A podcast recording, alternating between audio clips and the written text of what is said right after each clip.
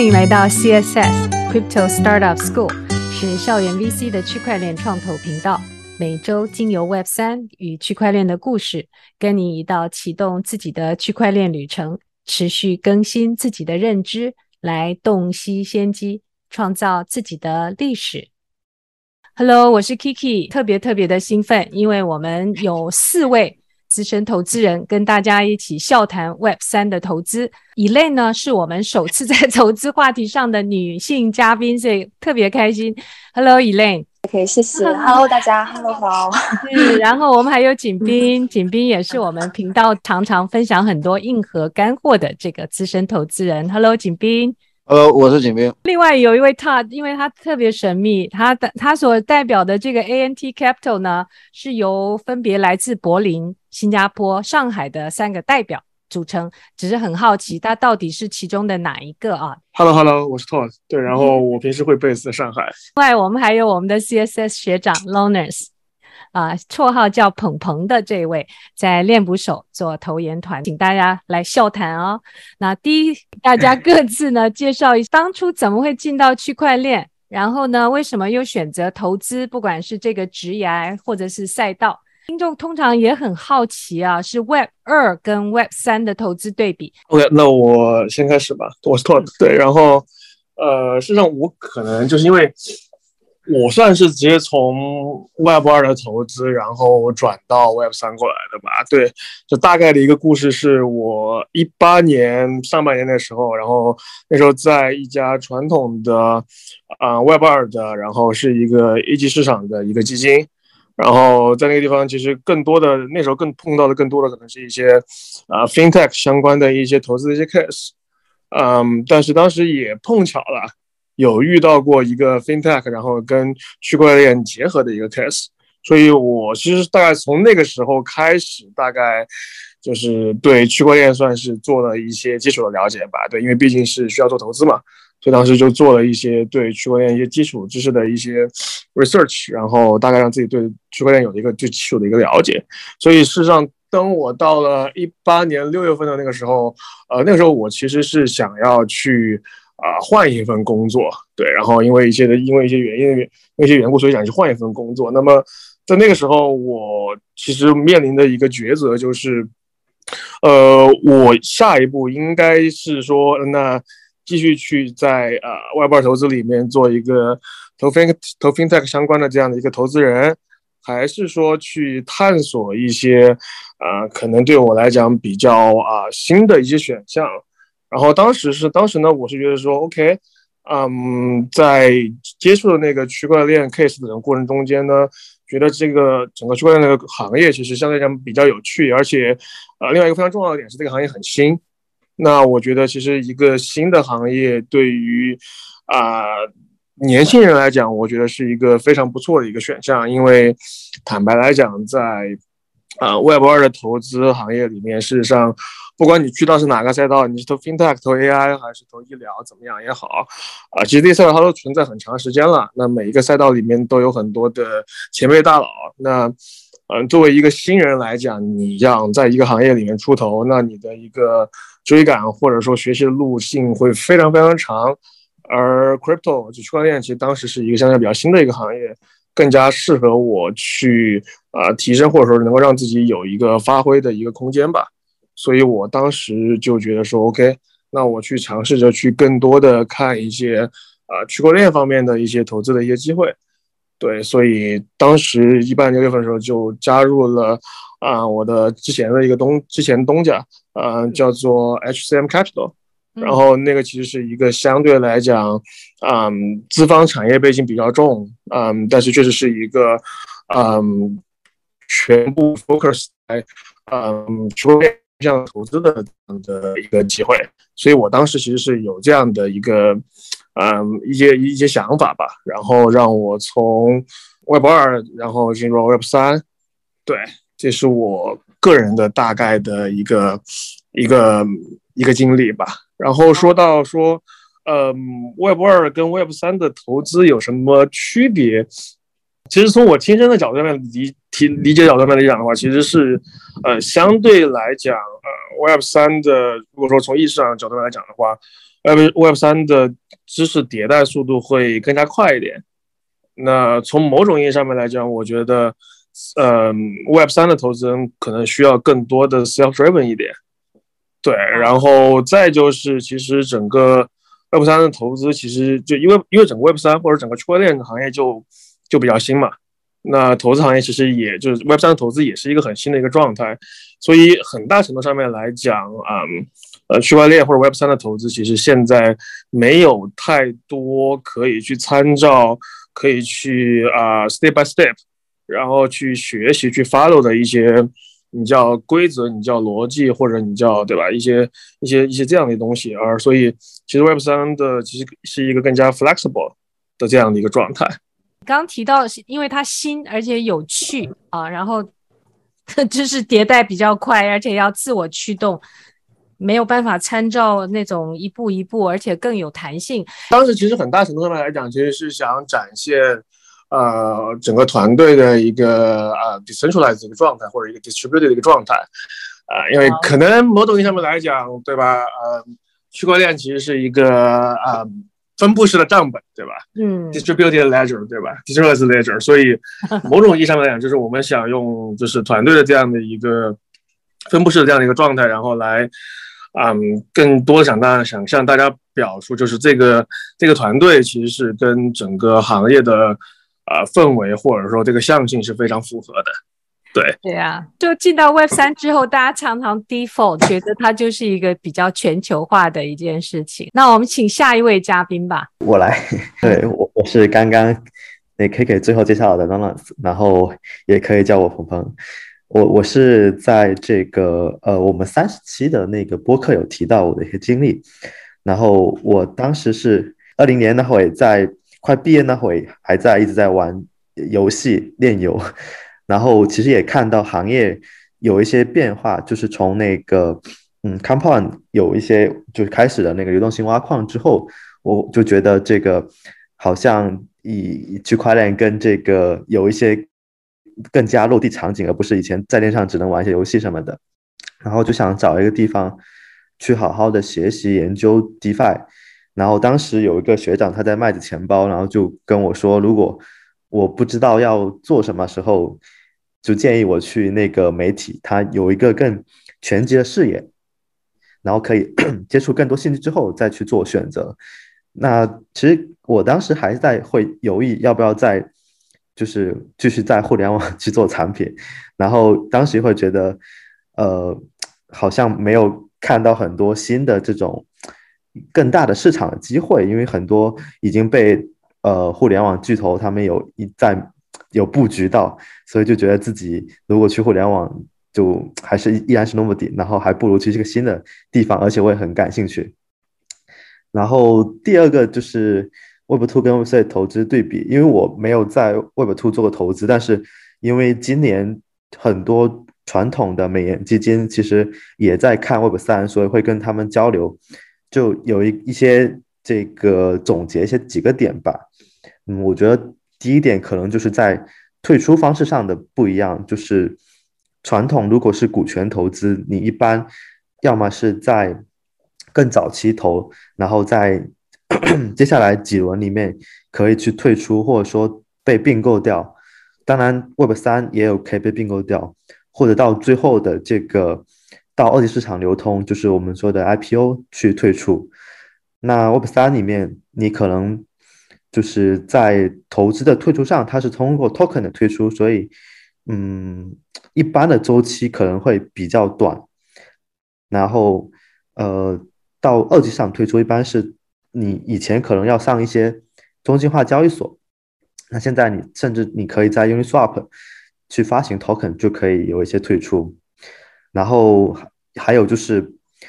投资的比例，这个也是他们经常会说到，就是说。以前他们每一个项目可能就几家机构，就就是一起就就投完了。现在这个行业每一轮好像都会有那个一二十家，他们就觉得很奇怪。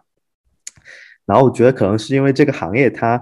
更加的去需要，呃嗯，怎么讲？就是不同的机构它可能带有不同的一些资源，或者说他们可以。去帮忙帮这个项目去做早期的一些推广，或者说开发的社区或者其他的方面。然后，而且如果说你嗯嗯一个项目的 token 很集中在某几个机构，也不太利于它的这个代币的去中心化。另外就是是以前的竞调方式，你可能是要到这个他们公司的这个这个所在的地方去参观他们的一些呃流程啊，或者说他们的一些产品。那现在所有的这个产品都在线上，所以一般都会在 Web3 可能更偏向于线上竞调。另外，我觉得还有一点就是，呃，参与治理的方式不一样，就是。传统你可能是需要持有百分之一 token，你才可以成为董事会席位。那现在，嗯，就你你只要你持有 token，你就可以去链上去参与他们投票质疑啊。对，这这个是我总结的几个点。好啊，我们来看看景斌。对，我我讲一下的。最近就是遇到的事情，就是有一个 Meta 的 engineer 就问我，他想从 Web Two 转 Web Three，然后。问我应该到不要进入，要不要 all in 到这个行业？我也就结合我自身的一个情况吧，然后去讲一下这个为何选择入进入这行业，然后在我怎么看 Web 三的投资区别在哪？嗯，我觉得我选择的话，我觉得用一个话去解决就是差异化。对，我觉得我人生所有选择都在差异化，就是当初。因为我是温州人嘛，所以说当初报志愿的时候，我就要差异化。他们都学商科，那我就学一点更加 technical 的、更加技术。当时大学的时候，其实一三年为什么会去炒比特币，其实也是一样，就是我觉得传统的赚从赚钱路线基本是没有这个 机会了，所以说我觉得一定要去剑走偏锋嘛。但回过来说，还是说我觉得这个行业化，呃。一三年，他刚刚开始接触啊，我觉得这是一个非常，我觉得虽然虽然说当时人比较小众嘛，可能说我觉得整个行业就是都在一个 QQ 群里面了，但是我觉得整个 Bitcoin 啊，就是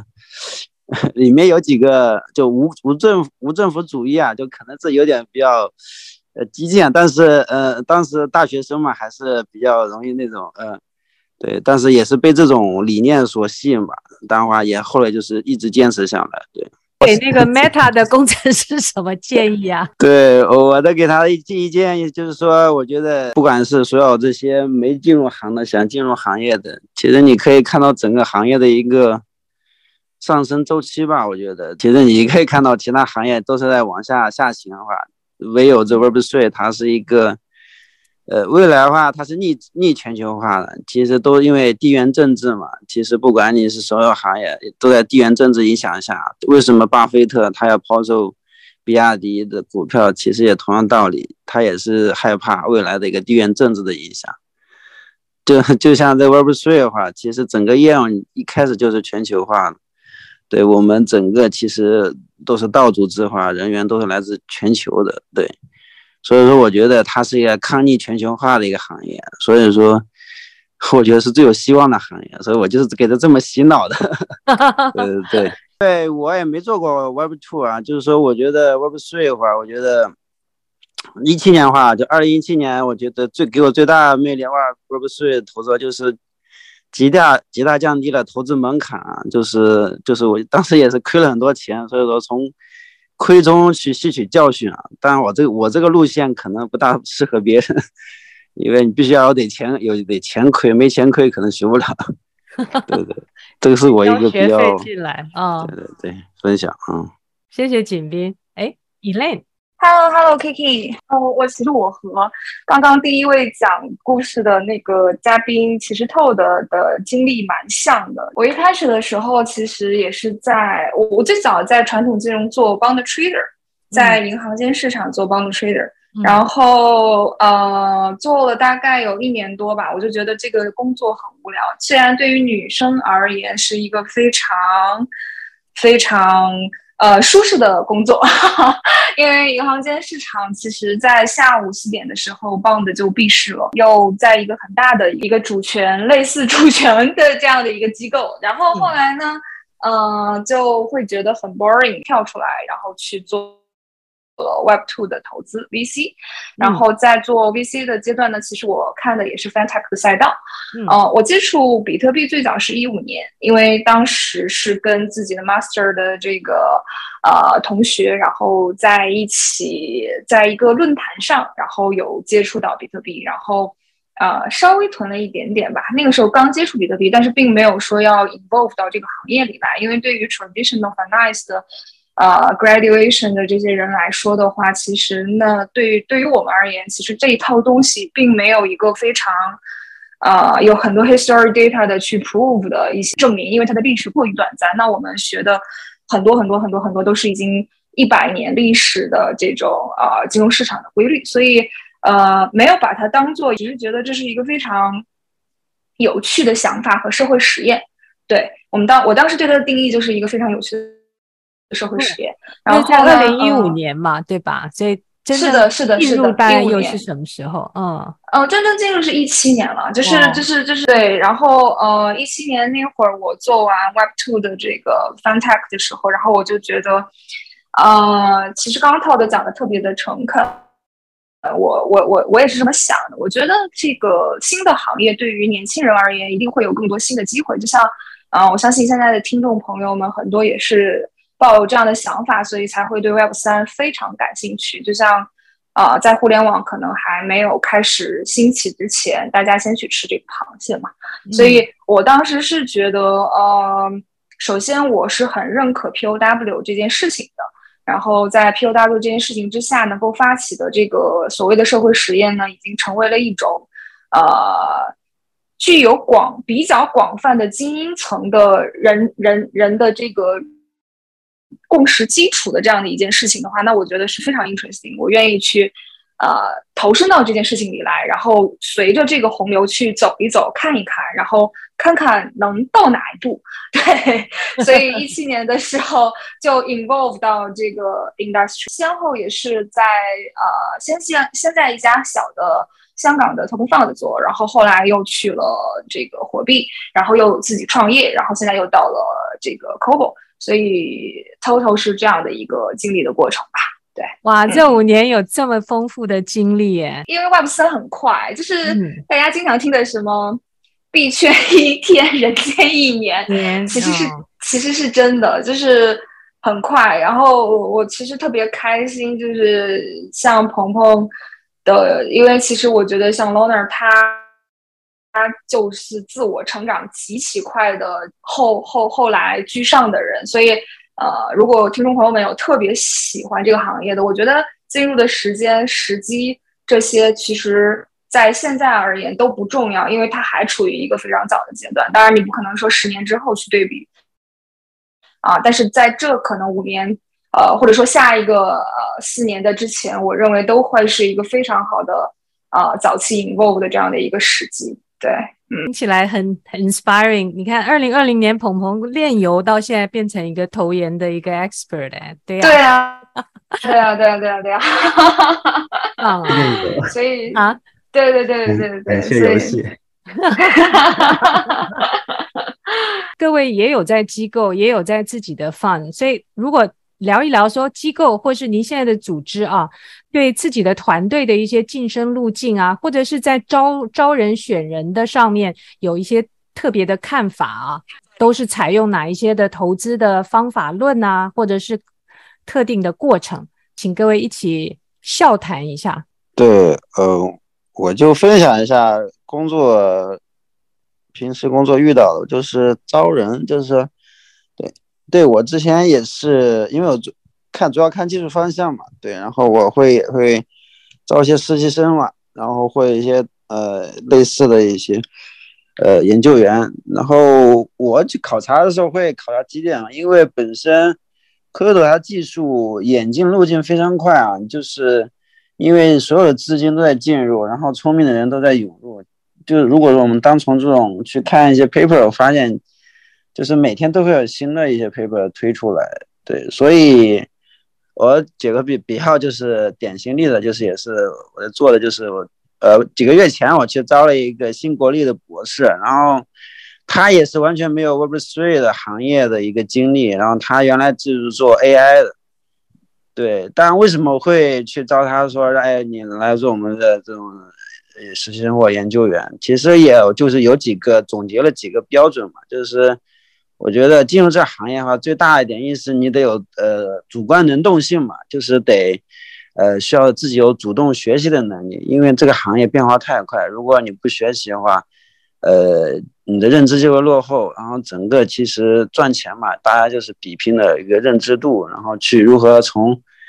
众多这种噪音中去寻找价值信号。对，所以，呃，那个 那个小朋友也是非常的这种聪明，然后虽然是，呃，他是做 AI 的，但是他但是有的这种技术，他是有迁移迁移的能力，所以说我觉得。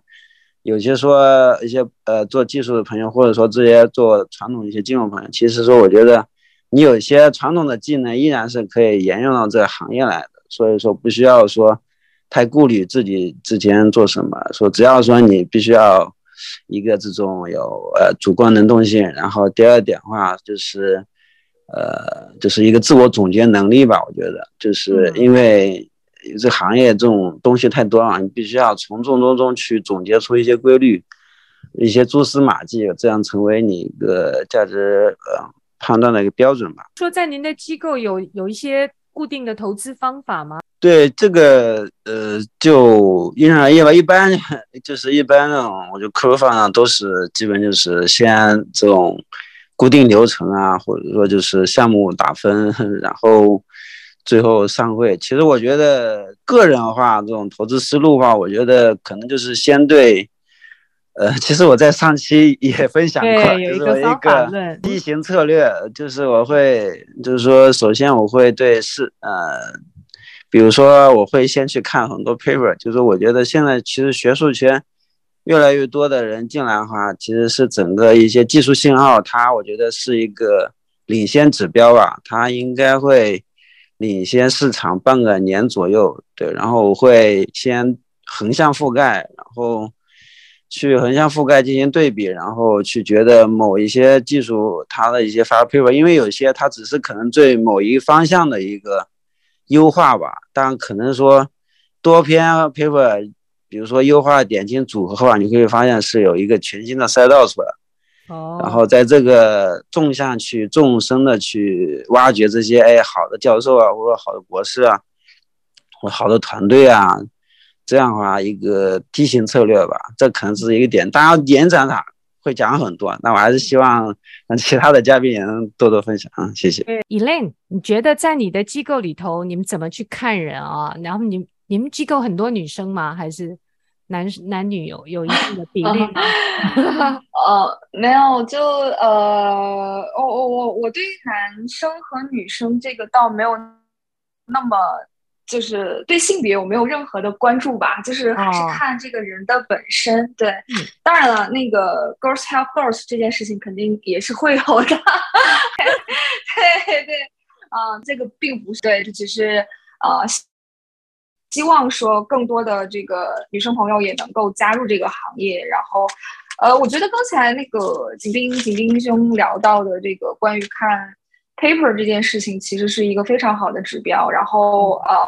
其实其实因为我们之前是同事嘛，共事共事过一一一个很短暂的时光，因为呃我要我要我要走的时候他有过来，所以呃共共事过一个很短暂的时光。其实我们是比较。呃，类似的，其实我们这种投资理念啊、呃，相当于是以 research 作为基础，然后去进行行业的筛选和这种呃甄别，然后再去重注。呃，但这种投资理念，其实我认为是呃更偏向更就是对于 Web 三或者说 Blockchain 这个行业而言，其实是更有利的，因为呃，我我我觉得做过 Web two 投资的人都知道，其实在很多 Web two 的投资的赛道里边，比如说，就举很简单的例子，新消费啊、呃，然后比如说这个呃，大家以为的硬科技芯片啊、呃，那其实其实很多都只是模式上的创新啊、呃，然后呃，FinTech 就更不用说了，其实也只是模式上的一些所谓加上一点点技术的创新啊、呃，在我看来，其实它不足够以呃技术推动。社会和这种技术改变和革新为发展的这个原原点。这个原点其实并没有那么的深，但是 blockchain 不一样。blockchain 为什么？刚才我有说到币，我们不用币圈了，我们就说 Web 三一天啊，然后人间一年，是因为呃，它以道的形式和组织，然后并且以这种共识为。这种呃，involution 的这样的一个全球化的呃，这样的一种一种思想，然后让所有有志之之者，无论是学者还是说你就是在家很牛逼的一个闭门不出的大神，他们都可以在这里边去呃贡献自己的力量，然后在贡献的这个过程当中，其实就会非常加速这件事情的呃技术的发展，然后。以技术作为原点去迭代，而不仅仅是以模式作为原点去迭代。当然了，呃，GameFi 也好呀，NFTFi 也好呀，然后 DeFi 也好呀，很多的时候，其实在应用层面上还是很多是以呃模式的新的模式的方式去去去迭代，这也是无可厚非的。只是如果假设想要真的在这个行业里边扎深，我是 Search 作为最底层的基础，然后去 Boost 上层，这样这个逻辑才是更好和更。Long term 的一件事情啊，呃，然后可能我先回答了刚刚的第二个问题，就是关于投资策略和方法的问题，嗯，然后当然也也会有自己的一些可能别的，但是我觉得应该让其他两位也很非常优秀的嘉宾，然后再去分享自己的，因为我相信我们能聚集在这一起，然后其实我们四个互相也都认识，所以 大家可能在投资的。理念上应该都会有很多相似的地方。然后，呃，关于招人和晋升路径这件事情的话，嗯、呃，那我可能就更看重的是他本身的思维结构和思维方式。呃，我认为，呃，如果假设在这个赛道里边，你有非常强的，呃，这种 ego，或者是非常强的这种 bias，我觉得这种人我可能不会招。呃，因为首先你在一个非常新的事物的时候，我需要你有一个像孩子一样天真的、纯真的、纯粹的一颗心灵。当然不是说 别的事情，是学习的欲望的这种心灵。因为呃，这个行业的发展的速度，就像我刚才说的是，每一天几万人，甚至甚至可能未来是几亿人，他去 devote 的。而不是你能够预测的，也不是你能够把控的。如果你有非常强的 ego 的话，那你不可能有空杯心态。没有空杯心态，你没有办法去做到，呃，能够第一时间像新生的 newborn 的这种啊、呃、孩子一样去看待这个世界，那你就不可能发现它的美。它也许有不美的一面，对吧？但是，但是，呃，我一直跟我的。伙伴们强调的就是空杯心态这件事情非常的重要，是我看人的在思维结构和思想方法这件事情上最重要的一点。第二点就是它的逻辑性一定要非常非常的强啊、呃。当然，我比较偏好于啊、呃、理工科出身的人，呃，我我也是理出身的人，但是呃这件事情其实反过来说我用偏好性，但是呃这只是一个 history data 去追溯了之后，呃我可能一开始也没有说。你一定要有理工科背景，我才会招你。但是后来我发现，在被一次一次的淘汰之后，那确确实实有这些背景的人，他的逻辑思维基础和分析事情的能力更加具有条理性，和更能够透过现象看本质。啊、呃，所以就会更适合像我们这种以投研作为基础的呃投资理念的这种。但是比如说像 Animoca 或者像呃很多以呃 incubation 也好，或者是应用层的作为 venture 的人，那我觉得他们可能更喜欢呃偏向于这一块的。所以其实这没有好和坏，只是每一个 VC 的风格它是不同的。所以呃第二部分我看的是这个，但第三部分我很看人品，因为其实。在 Web 三这个领域里边的话，呃，早期的红利过于多，然后乱花渐欲迷人眼，所以，嗯、呃，我我觉得，我觉得在这个行业里能够保持初心，并且一直去想要做自己，知道自己要做什么，并且知道来这个行业里是为了什么。呃，有的人他就是来就是为了挣钱的，那这个也很好，没有问题。就是每个人的呃目标、价值观。和他的行动这三个点要是一致性的，因为其实有很多人他不是这样的，所以我我认为这三点可能是我选人的呃一个 standard 的这样的一个标准吧。啊，当然很难啊，很难会有 都能够具备的这个 candidate，所以所以其实当然会有取舍，对对对，大概是这样啊。谢谢 Kiki，谢谢思维逻辑人品，对吧？哇，对，有点 philosophical。对我我可以来讲一下，就是呃，我们机构其实还是就没有那么多复杂的职级，可能都大家都是投资经理、研究员。然后要么就是你可能比较有经验一点，但 刚刚那个电影说了，就经验在这个行业并没有那么重要。然后，然后网上就合伙人了。那我们招人的话，如果说是呃社社招的话，那可能就倾向一些有从业经验的，或者在行业内有一些资源的，这样他在对这个行这赛道有了解之后，他可能也也有有助于我们判断。那如果是校招，或者说。就他要以这个我们作为第一份他 Web 三职业的话，我们可能就会希望他有对这个行业有一个比较大的好奇心跟热情，自己就会主动去了解或者参与一些呃项目的一些这个不管是社区啊，还是说它产品各种各样的的环节，然后有自己的这个研究跟理解能力，就就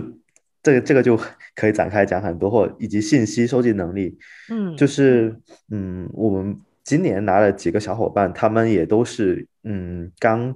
大学毕业就来我们这边工作，然后呃他们的一个背景可能都是以前有了解过比特币，然后就有一个是玩 NT 玩的特别好，他能够去就在他们社区里面不断的去观察，以及找自己主动摸索出了一些工具跟这个呃这个自己一套研究的方法吧。然后他也可以跟我们分析，就他整个的逻辑，我们是觉得，嗯，相对很清晰的。然后另外一个，他可能就是有金融跟计算机背景，那这个 我们觉得还是相相当匹配的。就它计算机背景可以更好理解，就是一些嗯开发层面的一些东西。然后金融背景可以对，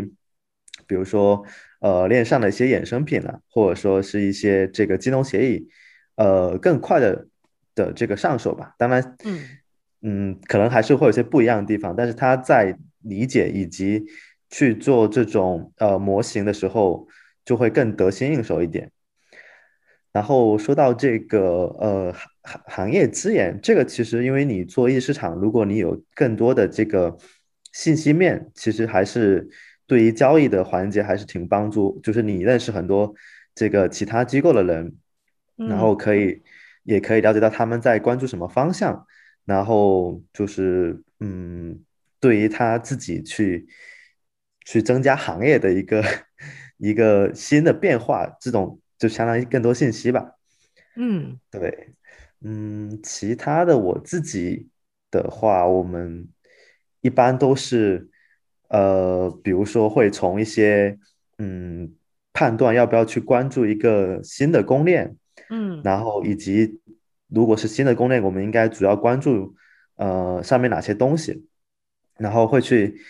经常会交流，比如说下一个嗯什么样的一个赛道会有一个更大的一个机会，就这种的话，其实是你可以去有点像这个时光机理论，你因为在过去一年很多公链的发展其实都是 fork 了。以太坊的那个 DeFi 对战去去发展起来的，那你就可以有参考标标准。然后要么就是比如说很底层技术的话，我们也会去就是跟呃从业者，他可能就是这个方向的创业者，或者一些专门的一些技术顾问去做交流。嗯嗯，然后在更具体的这个投资上，那你就要判断他目前的阶段以及它。对应的估值是不是一个适合我们参与的？就评估的风险。嗯、对，谢谢谢，我们来再听听这个 Todd。OK OK OK，就其实我发现，就其实大家可能真的就是，因为平时我觉得大家平时也有交流，然后其实我们三个 fund 的调性很多时候也会比较相近啊，所以我觉得就招人上面，我真的跟他们几个都是挺类似的，就是，嗯，比如说你像。呃，我我我我这么讲吧，就是呃，通常来讲，呃，我我在面试小伙伴的时候，我通常来讲，我会问他有三个问题，我大概率一定会问的。呃，第一个问题是，就是他最近比如说半年有没有遇到什么很 interesting 的东西，然后他想分享。然后这个东西就是我想问这个问题的原因，是因为我想知道这个人对新事物到底真的有没有好奇心。对，这个东西其实是我觉得非常重要。然后第二个的话，可能会就是如果说他可能有在他的简历上面有附有附赠的他一些呃 research 也好，或者他说他以前执行过一些什么样的 case 也好，或者怎么样也好，然后对。那么通常会想要去了解他对自己做过这样一件事情，然后他的整个逻辑在里面是一个什么样的状况？对，所以更多就是想看这个人的，呃，简单点就是这个人够够不够聪明，够不够 smart，或者说就他的逻辑是不是 OK？对，然后呃，最后一个的话就是说，嗯，怎么讲？就是说还是想要去了解，嗯、呃，他进这个行业的初衷吧。嗯，对，因为我觉得就是。嗯，可能对于我们放的来讲，就是说大家可能更多的是想说，想要来这里去成就一番事业，或者说，嗯，做成某件事情。对，所以说更多的想要在跟他的沟通中间去问一些旁敲侧击的问题，想要他知道他大概，呃，对这个行业的一个态度是怎么样的。对，当然我我就是就像刚刚有点讲，就是并不排斥说，哎，这个人他 purely 他就在这个行业赚钱。因为我觉得这个东西其实，呃，就是。就是你每一个个体的三观，它没有好与错，它没有好与坏，对。但是某种上来讲，它能够反映出来，if 我招这个人来我们团队，那他大概会跟团队的整个氛围之间会是一个是否 match，或者说能不能够很适应这样一个团队的一个情况。因为，呃，本来本本身来讲，我们团队也就是十个人左右，整个团队非常小。那相对来讲，属于是抬头不见低头见的，所以更多的是希望，呃，就是 potentially 进来的会加入我们的伙伴们，能够跟这个团队的调性更加符合吧。嗯，对。然后这个其实是一个就是关于说招人这方面的东西。对，然后呃，另外说投资的方法论这件事情，嗯，怎么说呢？就是我觉得方法论其实这个。我觉得区块链行业发展到现在，呃，其实赛道已经会很多了。就是可能我一八年进圈的时候，那个时候这个行业里面只有两件东西你可以投，一个是公链，一个是中心化交易所，没有第三个东西了。对，但是走到现在，其实除了公链交易所以外，对吧？那你还有很多的，比如新的 D，比如说 DeFi，比如说 GameFi，包括现在最最多大家最新大家可能经常会去沟通、出去聊一件事情，就是。啊、所谓的 SocialFi，或者说长在区块链上面的啊、Web3 social 方面的这样的一些 case，就其实整个行业的这种赛道已经会非常非常多了，而且每一个赛道其实它的呃侧重点都会不太一样，对吧？如果说当我们去投一个公链的时候，或者是投一个非常 geek 的一个方向的时候，那肯定最在意的是这个团队它的核心技术能力。那有一些 case 呢，比如说像。啊，SocialFi 呢，那我们会可能会更加的在意说，哎，这个团队它是否对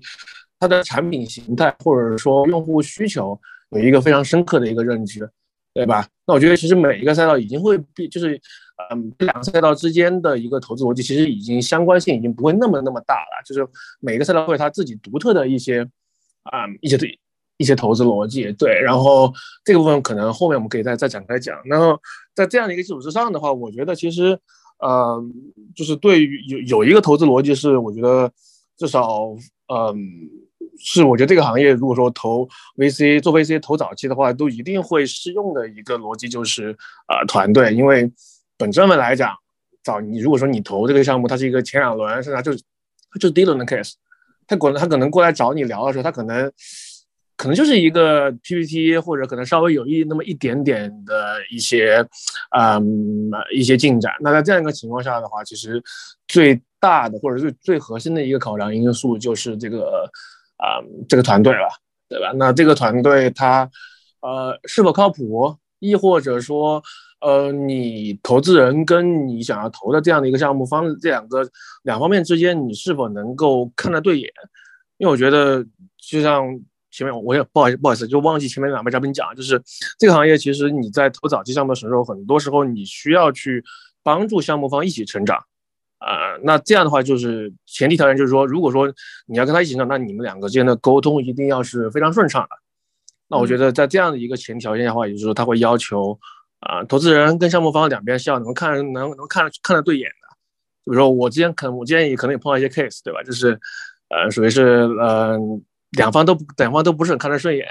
对吧？亦或者说就是呃项目方那边他可能觉得 OK，嗯，投资人就这样了，那巴拉巴拉巴拉，我觉得就这样，其实一些就它不利于说。投资人跟项目方在后续的更多的沟通，然后相互帮助，对，所以我觉得这个是一个就是在团队这件事情吧，是逻辑或者上面非常非常重要的一个考量吧，对。呃，其实他在听你聊的时候，不管是这个招募，不管是投资，这个人跟团队都好重要。然后我们刚刚也有那种很很深厚的 research base 的，然后又有时光机理论，好丰富哦。当下二零二零二零二二年的八月啊，我不晓得各位在投资的一些想法或者是变化上畅谈一下。OK，那我我先起个头吧，就是 正好正好也是个问题，就是呃，我不知道另外三位就是在过去可能说从二零二一年到现在，呃，就是你们中间。有想过，有预想过，就是牛市，或者说就是提前在预测说牛市可能会在某一个时间点去结束嘛？因为我可以，我我先我我先自己打个样啊，就是事实上我在呃去年的三四二三月份吧，就春节刚刚过后那段时间，其实当时我我当时我可能会预期说整个 crypto 的行业可能在。呃，二一年可能六月份，就二一年半年那个那个那个时候，呃，整个行业可能就会进熊了。因为当时我的观感是，就是，嗯，整个整个一级市场其实相对来讲是我没有看到新的东西的出现。然后正好二一年年初的那一波 Avatar，其实当时各种估值都是杀的非常厉害的。所以当时一个整体观感就是。整个行业现在摆在台面上以上的二级市场的东西状态都不好，都在往下走，而一级市场并没有看到，呃，有可以就是说作为一个新的热点来挑大梁的这样的一个方向去出现，所以在那样的一个时间点上，我当时就挺悲观的，我可能会觉得说，那可能整个行业在啊二一年六月份左右就会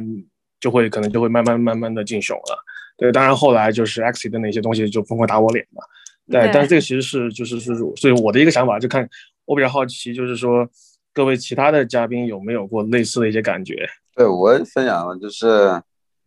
对，因为我是一级市场、二级市场同时搞，就工作是一级市场，然后个人是二级市场。对，其实所以，其实二零二零年就我们内部研究的时候，就是得呃年底吧，那会儿其实大家都在探，就是一直在研究这个稳定币市场，就是。就发现整个稳定市场它的市值市值占有率越来越大，所以我那会儿就开始注意到得去关注宏观层面嘛。所以当时我一直就可能会有点扯远，就是一直关注一个台湾的一个财经财经节目啊，叫《杨世光金钱豹》。哦，金钱豹对，好啊。对，这样我我也每天看他的一个宏观层分析啊，就是一直在关注那个。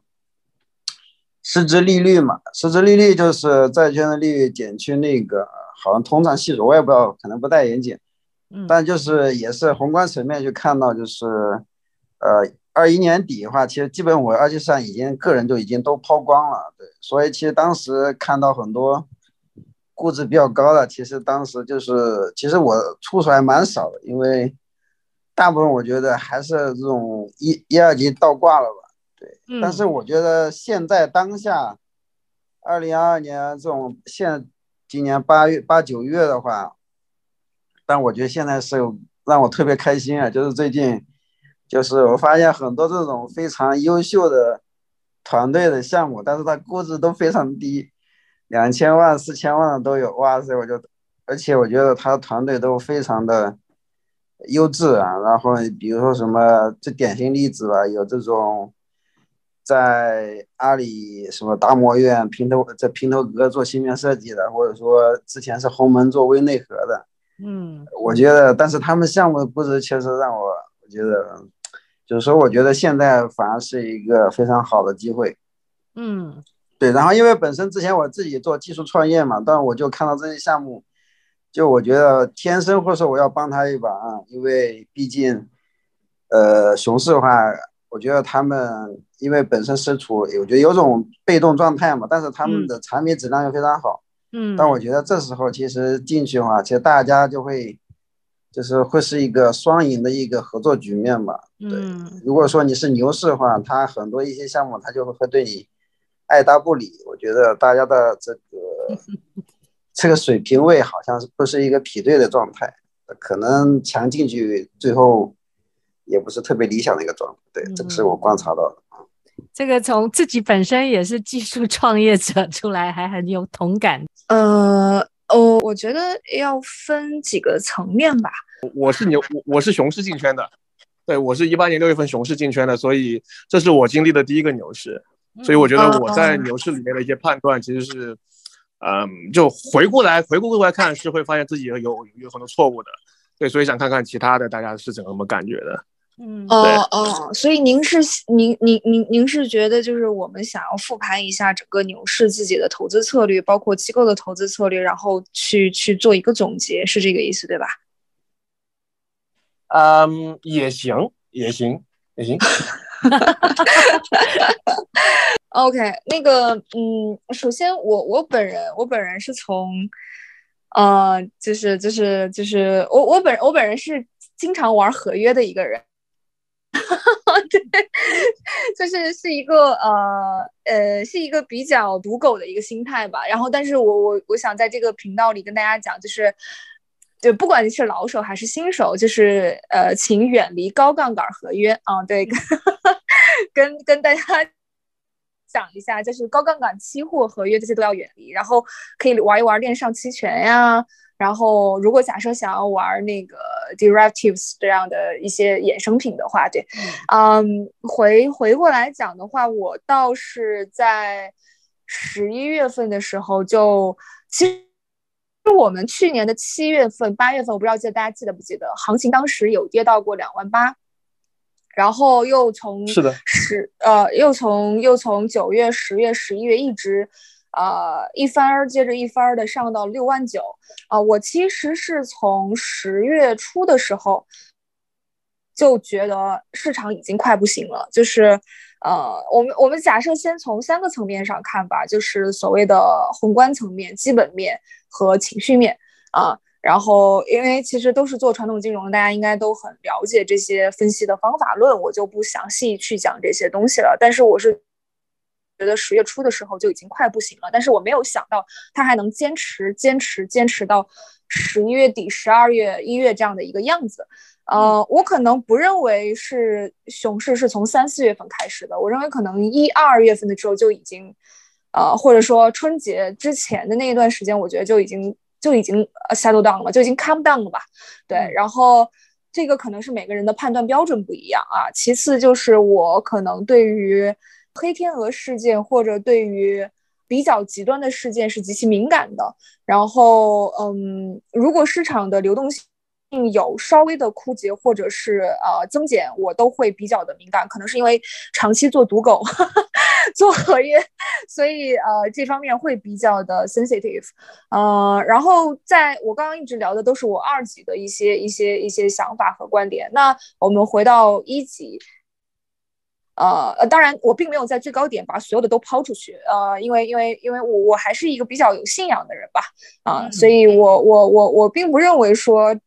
呃，首先肯定是因为自己的这个所谓的现实生活中的，呃，需要去进行买卖交易，满足的一切的物质和物理条件，其实也没有那么的多吧，所以我我作为一个比较信仰 POW 的人，那我其实对于比特币并没有。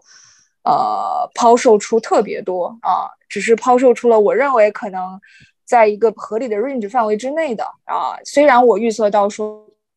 十月十月初那个位置差不多是啊，当然可能还是呃提前了 advance 的一个月吧，对。但是但是我觉得还算还算还算准确吧，对。然后自我觉得还算是准确的，呃呃，所以就是在这样的一个逻辑之下的话，我现在手里仍然有比特币。然后仍然有 ETH，但是都是比较在整个的 portfolio 里边都算是比较呃少量的，因为肯定是稳定币占大部分嘛。然后呃，这是二级，那一级的话，我我觉得一九年的这个 DeFi Summer，大家认为是所谓的这个牛市来临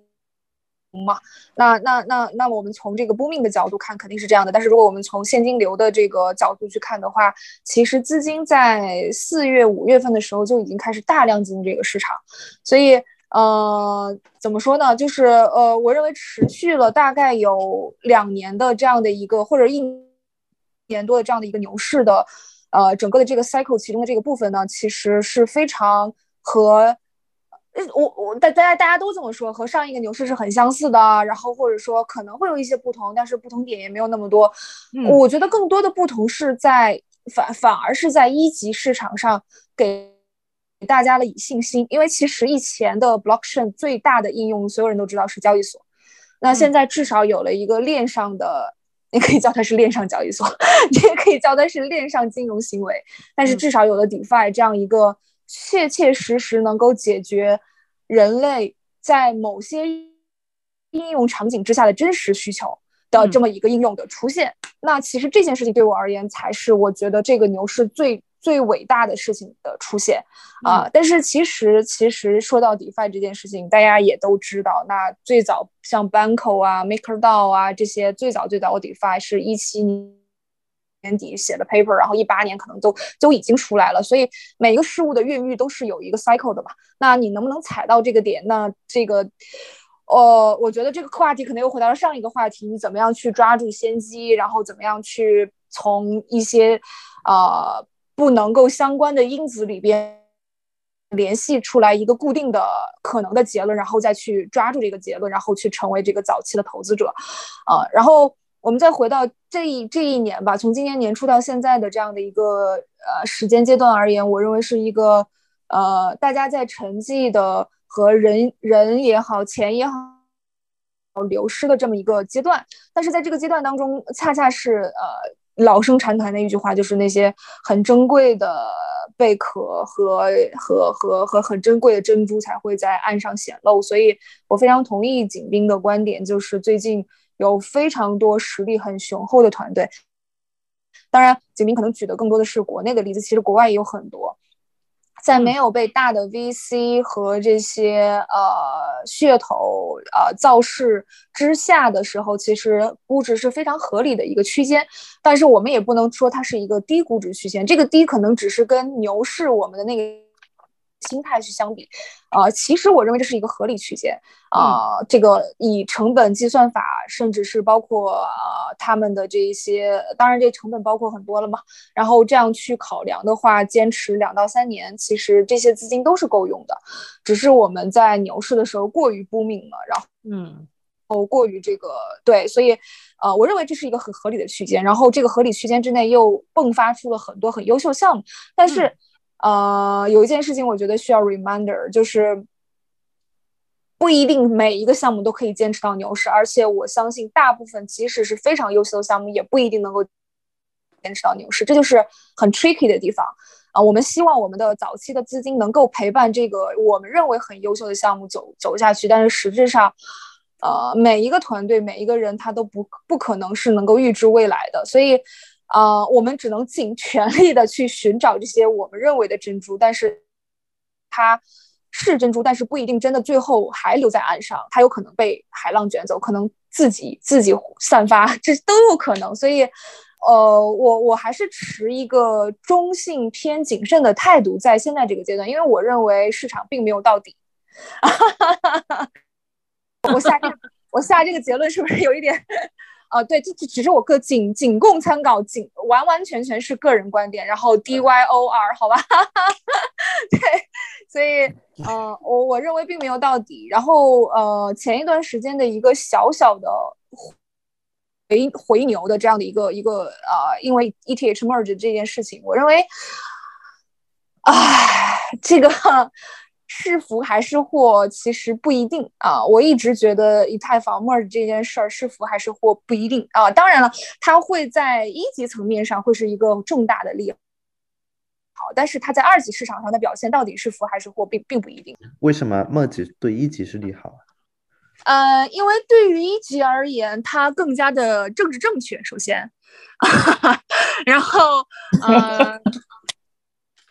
对，这是这是肯定的。第一，它更加的政治正确，然后能够扩大所谓的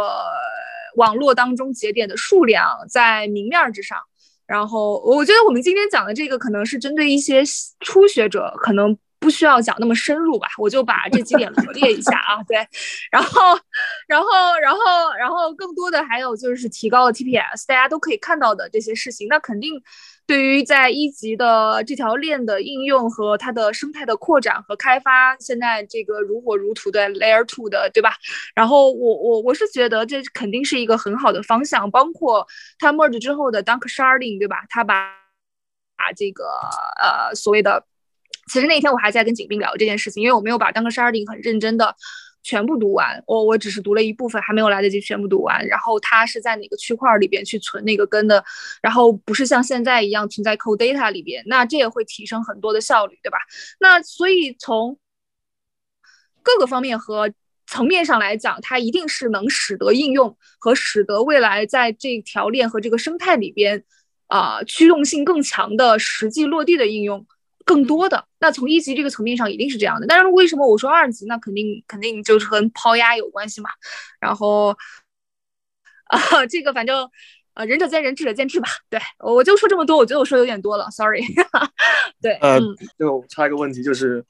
呃，就你刚刚讲那个点，就是现在其实没有到底，然后但是你会觉得说，就是呃，有一些估值，其实你觉得其实你是可以出手的。对吗？对，对的，嗯，是这样的。所以就是他并不会，因为因为这个点其实是我很多时候很，就怎么讲呢？就是不我被 confuse 吧，就是经常会听到一些别的朋友的一些嗯想法的一些分享，然后蛮多人会讲说，那既然没有到底，那为什么不等到了底以后再出手？呃，某种意义上来讲，我我没有办法去反驳他的这样的一个一个说法，但是。很多时候我跟你的想法是很类似的，嗯、就是有一些 case，那是谢谢是现在没有到底，是现在没有到底，嗯、但是，嗯、呃，换句话来讲，这个 case 如果你想投的话，他就算现在没有到底，你现在不投，那可能你下次再出手的时候，就只能等到 牛市开始或者熊市结尾，那个时候去接一个更那个时候去接一个更高的估值。对的，是这样，Okay. 没错。哎，这个问题我是这么看的，就是。呃，你说为什么不等它再跌一点再出手的逻辑是，它还会降估值。但是如果说呃这类标的它其实呃怎么讲，就是说有有一些很长期的基金，它愿意去按这个估值去投，那它就可以去 close 到这一轮，然后到下一轮就是 再以更高的估值，就是说它如果很早期的时候，其实呃。就你会以为它估值是高，但是就对于不同的这个基金，特别是这一期啊这一轮有很多海外 token fund 的，他们有背后的 LP 其实很长线的一些主权基金，或者说是一些啊养老金什么的，那他们就完全可以，我就不 care 那么短期的一些就那么那么在意这个估值，我要是到他这个团队。能在未来有一个很好的一个市场占有率，就是他先发，那这种你也没法去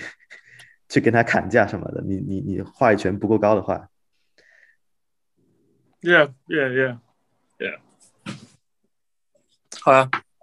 那嗯嗯，谁？对呀，景斌怎么看呢？我们三位都入入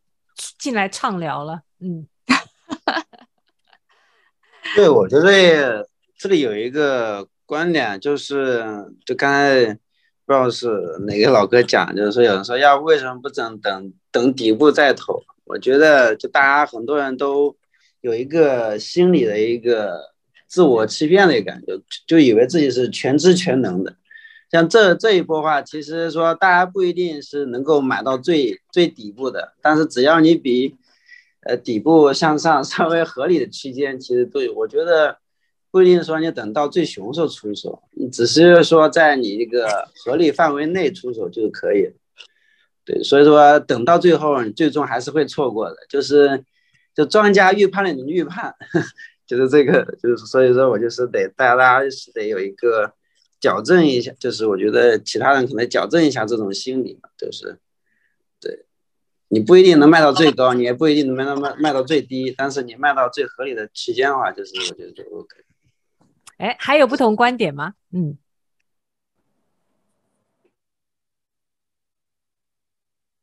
就这样子啊？啊？我我说我来 聊一下我的想，就是刚刚几位嘉宾也谈到他们就是的话这个话题吧，就是我是很刚好二零年。就是一毕业吧，就七月份就来这个行业，就别人就会说啊，你入行的时间好好啊，一进来就是牛市。但是我入行那会，我也不知道 这个是牛市熊市什么概念，我只是感觉说，好像这个行业有些变化。那真正让我感觉到，嗯嗯，很强烈感觉到这个这个市场比较有很向上的那个趋势，是我在二一年春节回家的时候。我的很多亲戚知道我，我可能朋友圈发过类似的东西，他们就会问：哎，怎么买比特币？然后呃，就是或者说就是怎么就比特币还能到多少的时候，我就觉得，嗯，好像是一个 有点像一个顶部的信号。但是我其实没有怎么在意这个。那在一级市场这一块，呃，我的感受就是在行情好的时候，其实话语权更多是在项目方那那边，就是。他们会要求，比如说我们只剩多少的可以投资的额度，那我们给你多少时间去考虑？那你你你不赶紧出手，我们就要就要就要卖就要就要 close，或者说我们就要没有了。那就是给给其实给每一个机构的考虑时间以及这个窗口相对是比较短的，就是你有时候你是在一个相对不那么理性下做出的判断，你可能。嗯，会，比如说你会看很多你认识的机构投资啊，你会有点相信他的这个判断，然后或者你觉得可能行情好没关系，这个估值也还行，就是上了交易所，只要它能够就就是有一个比较好的这个影响力，然后你就可以退出。就是你你在那会其实你思考其实是完全没有没有那么的那个像现在这样。去去很好好好针对每一个细节去做讨论的，就那会我们每周过的项目也特别多，然后讨论也没有那么确定，就就就为了能投上一个项目，特别是在去年游戏最火的时候，那会很多东南亚的游戏就其实都大差不差，他们可能就把一些传统游戏拿过来去加点一些 token 元素、经代币经济模型，然后我我。我自己又是一个对游戏比较讲究的一个人，我如果是让我自己去二级参一款 Game Five 就是我我如果不知道他的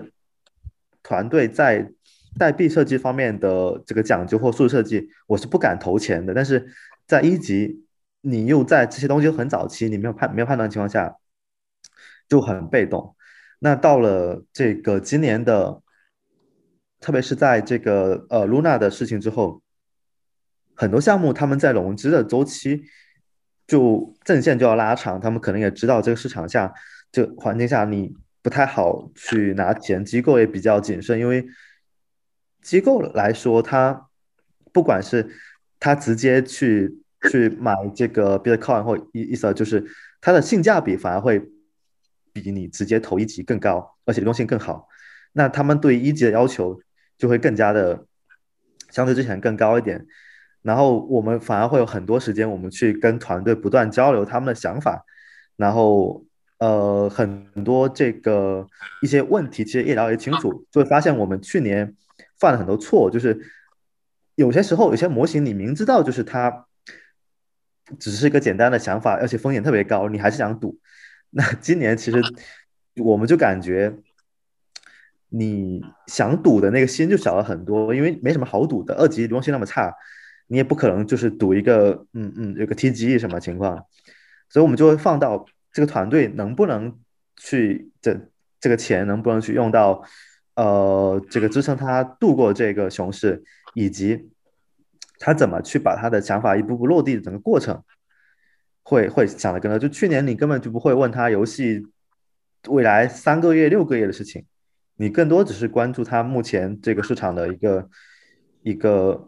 呃呃，影响或活跃程度吧。对，你们对这个有什么想法吗？嗯，这个要问问从二零一三跟一五就进入的这个，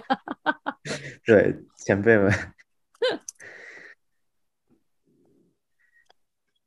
就是这个是我你可不可以把你的问题提炼一下？嗯，其实也不是问题，就是感受，就是说去年还是很比较 formal 的一个投资吧，就是对很多赛道的研究没那么的那细，然后今年你其实是可以有更多的时间去思考一个项目。它真的在解决什么问题？Okay. 就是这种，其实对投资其实是有很有帮助的。特别是虽然你今年刚入行的新人，他出手机会少了，但他思考时间反而更多了。那必须啊，那必须啊。对啊，就是就就是因为，呃，这个点其实是，我觉得我拿我们基金的例子来讲挺挺好的，因为。呃，我们放的是去年四月份成立的，然后其实当时成立的成立的那个点，然后我当时就一直在问三个另外三个合伙人，呃，不是另外三个，我一直在问三个合伙人，我说，我说，我说，作为一个放的作为一个新放的然后你成立在牛市，坦白来讲，相当于你在牛市的时候你进这个圈，然后你是一个 nobody，对吧？然后你这个时候再出去拿 case，其实是非常非常吃亏的，因为你的竞争对手是那些。在过去一两个牛熊里面，已经积攒过 reputation，已经积攒过 tracking record 的这样一些竞争对手，那对吧？作为一个新的 fund，其实这是一个非常非常吃亏的一件事情。嗯，就即便到了目到了现在这个节骨眼儿，就回就是到现在今年八月份，就现在九月份了。然后虽然我去回顾，我去看看目前为止现在 portfolio 上面的东西，我觉得嗯还比较满意，但。其实坦白来讲，我依然会觉得说，如果这个放的能够在一个熊市或者说熊市的就对，如果像相对来比较熊的一个状态去成立，其实会好很多。对，因为我觉得，因为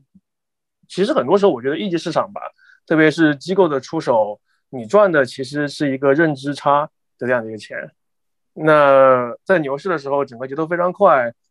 你可能来不及去积累你的认知，亦或者很多时候在牛市你赚的钱其实不是认知差的钱，牛市反正是个东西就能涨，对吧？所以就是我我会觉得是说真的，现在这样的一个时间点，或者说就是熊市进圈，大家会有更多的时间去做自己的 research，然后去去去去迭代，去加深自己的一些认知。然后，如果运气好，那当然能够在牛市、熊市里面出手一些好的 case。所以整个其实就我我我感觉跟彭博是非常非常类似的。对我，我就是其实我去年我去年六七月份的时候，我我在我们内部讲，我说我说我说如果不考虑我在二级市场上面的仓位的话，我会希望尽可能早的进熊。对，因为我觉得就更加适合。我或者适合我们基金就这种以投研驱动的这种基金的一个一个一个一个东西吧，对。然后，嗯，就你刚刚讲到 Terra 那个故事，然后我蛮好奇的，因为其实虽然现在复盘大家对 Terra 有各种指责或者说评价也好，但是我我我 personal 会觉得说，从某种意义上面来讲，Terra 它的整个发展的。逻辑或者说发展的一个一个一个路径，其实很符合这个行业的这个行业的样子。亦或者说，呃，我可能会觉得说，如果 Terra 它它的它它的那一系列就是把把他自己的 Terra 仓位然后换成 Bitcoin，对吧？然后他把这件事情如果放的稍微早一点，再早个三五个月放到。二一年六七月份是六七月份牛市最顶峰的时候，我觉得说不定 Terra 就成了，就 USD 就成了。对，我不知道，就是我想，其实你们是怎么看这个事儿的？因为我我我 personal 我觉得他们其实做的挺好的，to be honest。对，对啊，关于 Terra，我不晓得景斌跟 Elaine 会怎么去看。对 Terra 这个，对我觉得 Terra 这个项目，如果说对于及时套现的投资人的话，是一个回报巨大的一个项目；如果说没有及时套现的话，那就是一个非常失败的项目。对，我觉得这个是一个观点吧。嗯，Elaine 呢？呃，首先那个。Terra 的话，嗯，这个项目早最早最早其实其实其实其实我就有看过，然后，呃，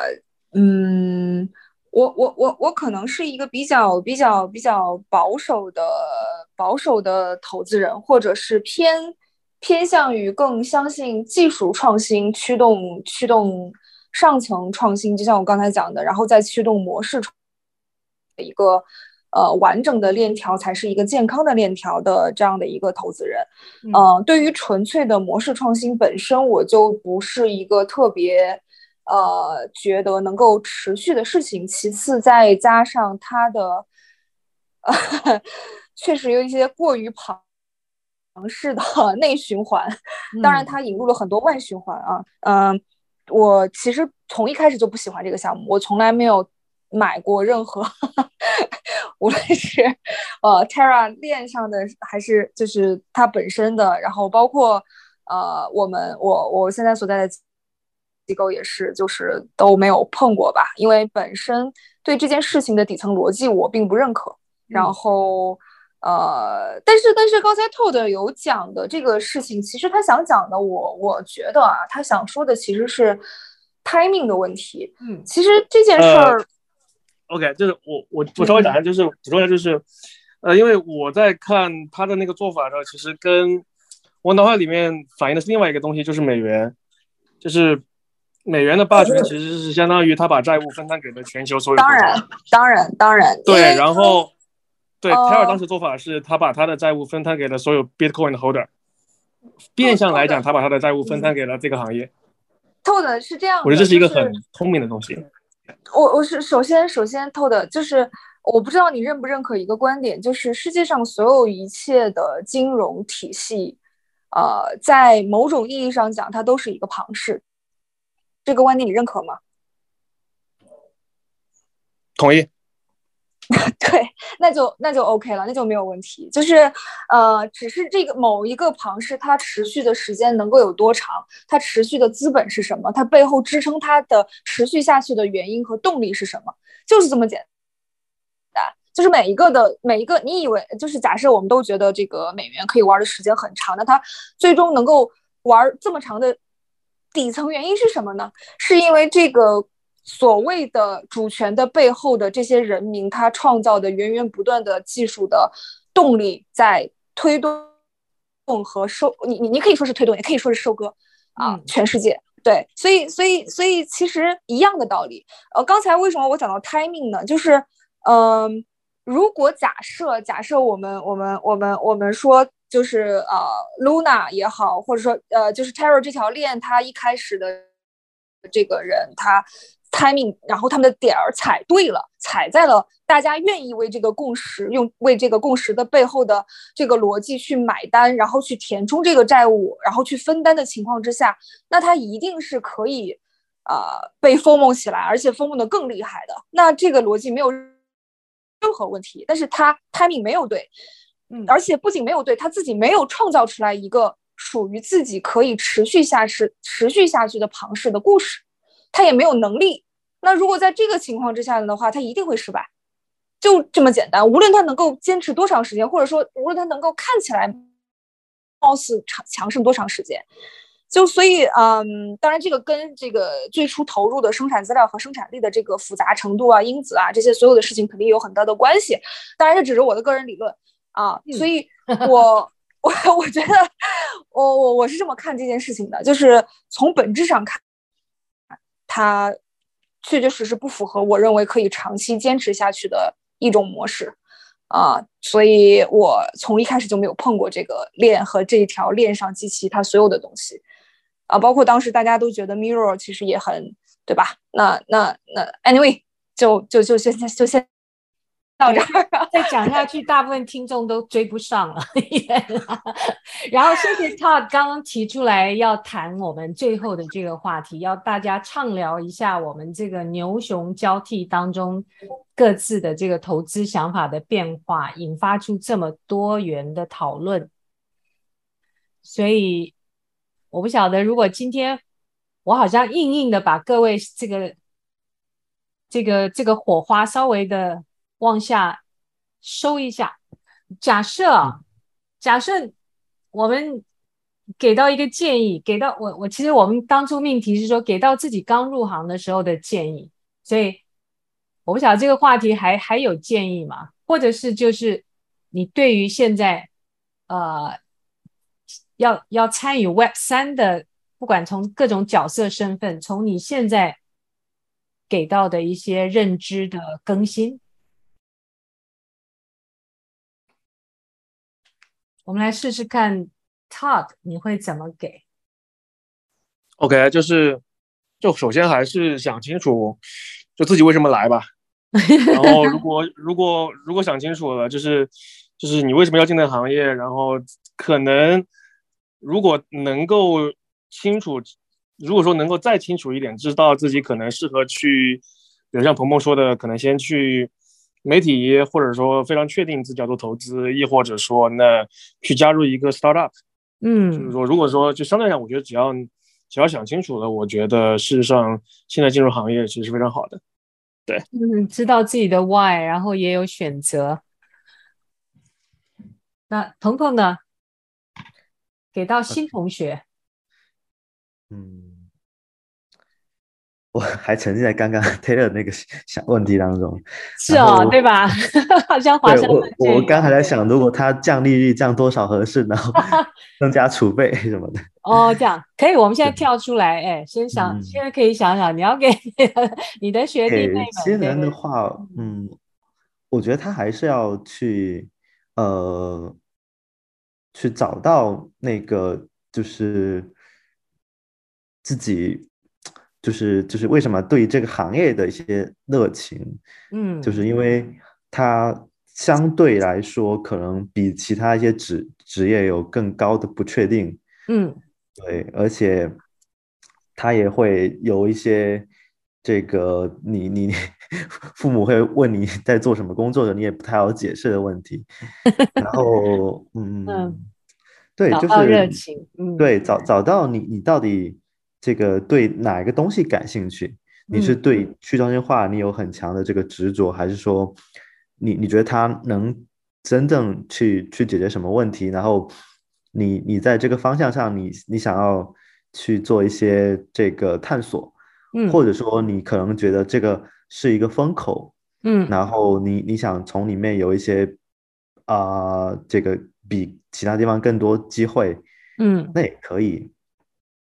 但我回想起，就是看到一些身边人的例子，我会觉得，就是说，你如果这个只是关注于价格波动的话，你把所有的这个信心压托在这里面，那你很容易有有时候充满希望，有时候又会很失望。这其实，嗯，对于你的这个承受能力是一种考验吧？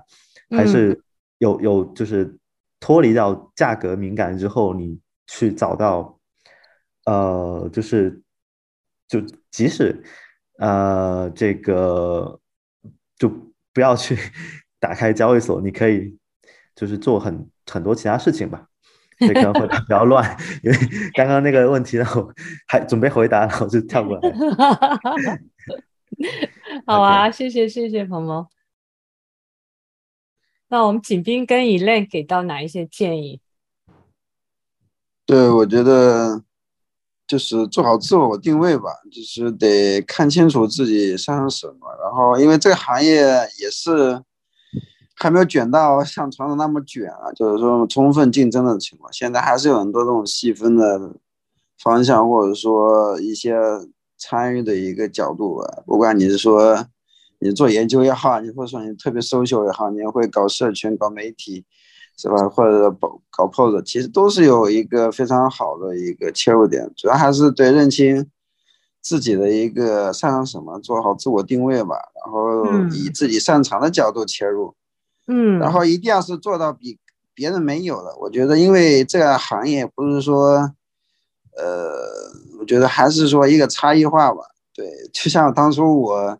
非常清晰，说我为什么切到方块，就是我一定要也像做做成一次方，就 ETH Fans 那样一个非常细分的赛道，一个超大的社区。嗯，这样的话，如果你做成的话，自然的话，所有的资源或者说一些目光都会向你导向你，对，就是一个魅力的这个吸引力法则吧。对，我觉得首先得做好自我定位，然后切准方向，嗯，做到最好，最后就是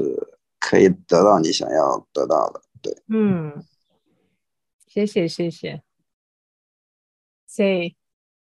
，Elaine，今天我们的女生可以最后一个发言。女女女性特权是吗？也可以开始，也可以最后。谢谢谢谢。嗯，其实刚才前边大家讲的，我觉得都特别对，就是，嗯，就是想清楚吧，这个非常重要。然后就是，如果如果我我我回到二零一七年，给自己一些建议，因为一五年。其实就已经有比特币接触了，我会给自己的建议是，嗯，不要被世界的噪音所干扰，做自己最重要。因为，因为我觉得，嗯，在很比较初入社会的时候，所有的大家都会羡慕和以为，呃，某些大佬或者是大。大家身边的一些大佬，大家认为他们都是很好的榜样，这个当然没有问题。但是，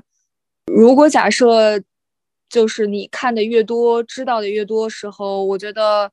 嗯，内心所追求的那个点可能才是最重要的。然后，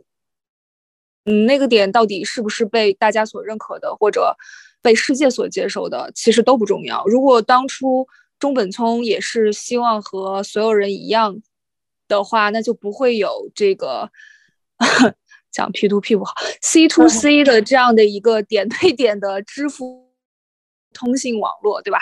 他最早就是觉得应该有这样一个没有政府主权背书的金融体系或者支付体系。当然，它现在其实事与愿违，虽然大家认为比特币很成功，但是它其实 totally 失败了，因为比特币没有任何一个人会拿它去做。一个支付的货币，但是何尝又不是另外一种成功呢？所以我觉得坚持内心自己的那个想法吧，啊，这个才是最重要的。对，哇，好精彩！每一位问自己所谓而来何来，热情、自我定位、差异，然后做自己，听从自己内心的那一点。所以今天太精彩了，真不舍得现在结束。那我们还是在这里小结了。我要谢谢 Elaine，谢谢 Todd，谢谢景斌，谢谢 Loner，还有听友们的陪伴。谢谢大家，谢谢各位，感谢各位老师，感谢各位，啊、感 谢感谢同同行老师们。是啊是啊，彼此的知道。好，谢谢大家，感谢 KK，感谢我我是收获最多的今天。对啊，好啊，晚安。跟大家说拜拜，拜拜，拜拜，拜拜。